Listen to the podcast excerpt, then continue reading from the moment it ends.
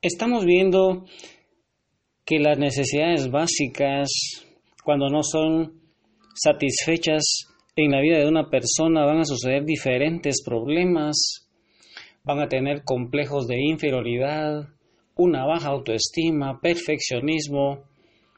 Y estamos viendo que la autoestima tiene cinco fases, hemos visto dos de ellas, vimos la intimidad, vimos la separación y el día de hoy vamos a ver la búsqueda del yo, es la tercera fase de la formación de la autoestima que se va a llevar a cabo, ese proceso se lleva a cabo en los primeros cinco años de la vida. Cuando nosotros llegamos a los tres años, y lloramos y el auxilio no llega, así como sucedía en tiempo pasado cuando nosotros solamente lloramos, un niño empieza a llorar y empieza toda la gente a llegar ahí a cargarlo, a cambiarlo, a alimentarlo. En este momento ya a los tres años el niño empieza a preguntarse, ¿qué hice de malo? ¿Por qué tanta gente que me escucha y ahora ya no me hacen caso. Y ese niño empieza a darse cuenta ahí que él es una persona individual. Y algunas personas inclusive al llegar a la etapa adulta aún andan preguntándose ¿quién soy yo? ¿Quién soy yo? Y andan buscando todavía su verdadero yo. Y es que es necesario que se vaya subiendo de intimidad a separación, el niño se va a dando cuenta buscando su yo. Y en la cuarta etapa viene la identificación. Esta cuarta fase se va produciendo entre los 3 y 4 años de edad. Dice que empieza el niño a darse cuenta que él es una persona distinta y que también juega un rol único ahí en la familia. Y así va creciendo el niño, se va desarrollando hasta llegar a formar ya la autoestima. Y es que el niño debe ser aceptado por lo que él es y no solamente por lo que pueda o tenga que hacer. Y muchas veces algunos de nosotros los padres aceptamos a nuestros hijos y les decimos que los queremos solamente si se portan bien. Si te portas bien, te voy a llevar a si te portas bien, vas a comer tal cosa, te voy a comprar tal cosa. Y ese amor que le estamos mostrando a ellos es un amor condicionado. Y entonces cuando los niños van llegando a la etapa adulta, van a tratar siempre de agradar a las demás personas para que de esa forma puedan ser aceptados. Y eso trae consecuencias funestas puede traer que esas personas lleguen a un sexo desenfrenado, enfermedades diversas, tristeza, depresión, aislamiento, agresividad y muchas cosas más. Van a ser personas que siempre van a querer congraciarse con las demás. Por miedo a perder las amistades son capaces de vender cualquier cosa. Y todo este bello proceso que se va formando gracias al amor de nuestros padres, especialmente nuestra madre ahí en los primeros cinco años de la vida, va contribuyendo a la formación de la autoestima. Como hemos visto, puede interrumpirse en las personas que han sido rechazadas, en personas que han sido abandonadas, violentadas física y moralmente. En cambio, si las personas somos aceptadas y somos amadas incondicionalmente,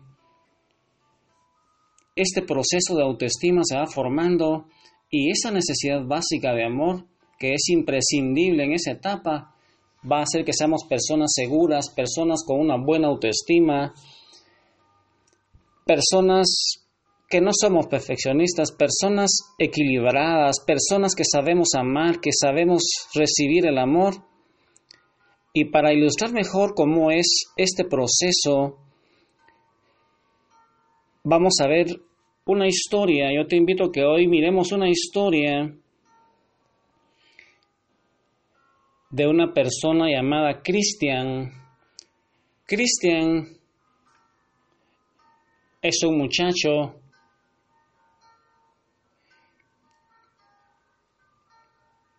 un muy triste, un niño que no se sentía amado. Dice que un familiar de él no vivía una vida conforme a la palabra de Dios y al quedar su novia embarazada, se casaron rápidamente para que nadie se enterara de la situación. Y cuando ya estaban casados se dieron cuenta de que no se conocían suficientemente. Y como resultado de ese matrimonio nació Cristian. Dice que se cansaron de quedarse en casa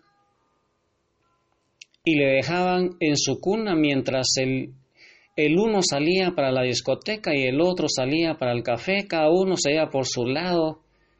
Ese niño le servía como un estorbo, ese niño se empezó a sentir rechazado.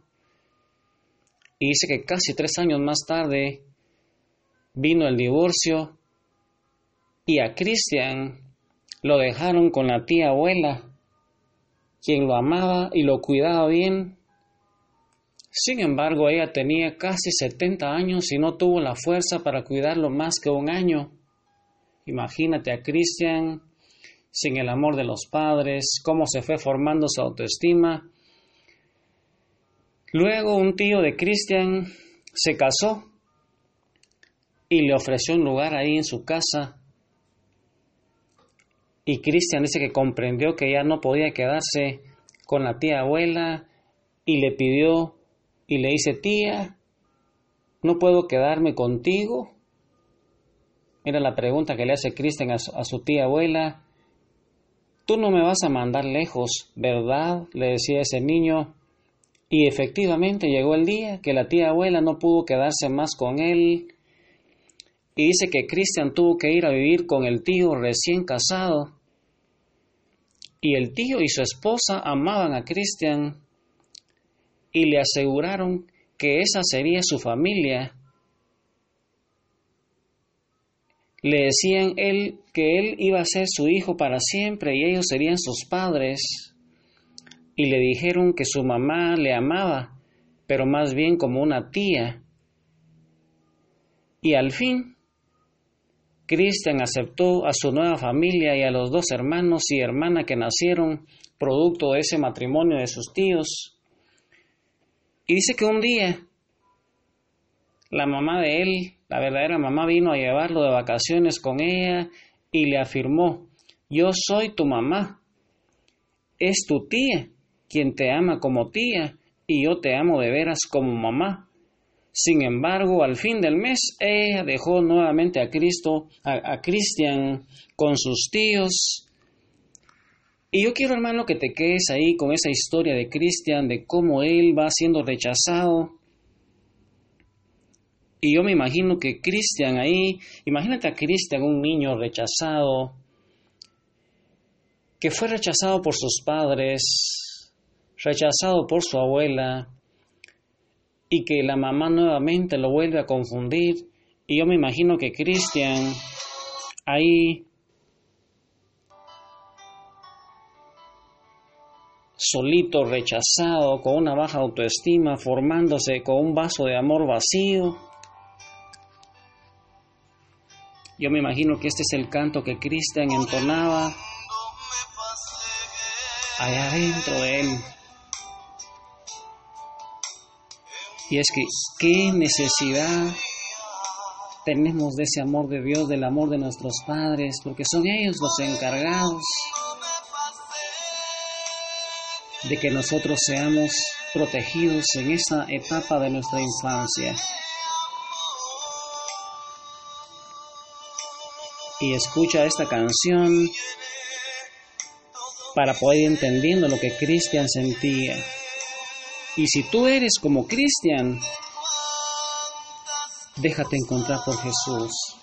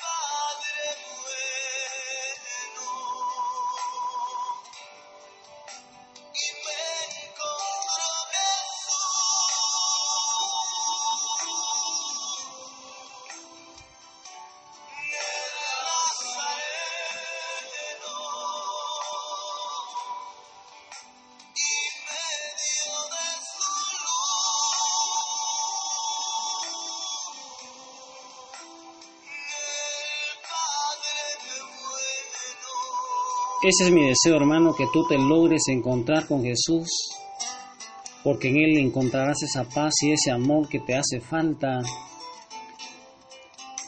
No dejes de oír los audios.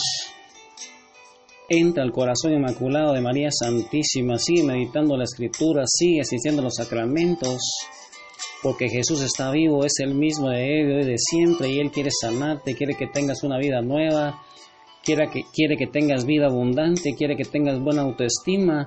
Él te ama como nadie te ama. Señor te bendiga, hermano, y sigue meditando la escritura en el corazón de María Santísima. Sigue siendo devoto de María y reza el rosario meditando la vida de Jesús.